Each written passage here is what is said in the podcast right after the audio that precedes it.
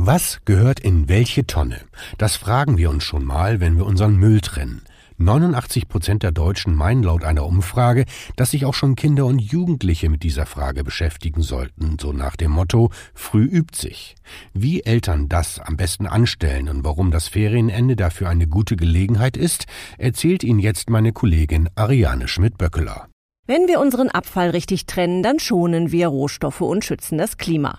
Und damit kann man gar nicht früh genug anfangen, meint Axel Subkleff. Er ist Sprecher der Initiative Mülltrennung wirkt und findet, dass Familien richtige Mülltrennung prima zum Start ins neue Schuljahr üben können. Dann wird der Ranzen ausgemistet, alte Schulsachen werden aussortiert und weggeschmissen und da können Eltern und Kinder gemeinsam überlegen, wie diese Sachen richtig entsorgt werden. Die Regeln dafür, so sagt der Experte, seien kinderleicht. Alle leeren Verpackungen aus Kunststoff, Metall oder Verbundstoffen gehören in die gelbe Tonne oder den gelben Sack. Dazu zählen zum Beispiel leere Klebestifte oder Klebstofftuben und Getränkepäckchen. Verpackungen aus Papier oder Karton kommen ins Altpapier. Dort können auch alte Hefte, Malblöcke und Schulbücher entsorgt werden. Und Glasverpackungen ohne Pfand, zum Beispiel das leere Tintenpatronenglas, gehören in den Glascontainer. Ausnahmen gelten für Schulsachen, die keine Verpackungen sind. Alte Stifte, leere Patronen oder ausgemusterte Malkästchen und Pinsel beispielsweise sind keine Verpackungen und werden daher im Restmüll entsorgt. Das gilt übrigens auch für nicht mehr brauchbare Schulranzen und Rucksäcke.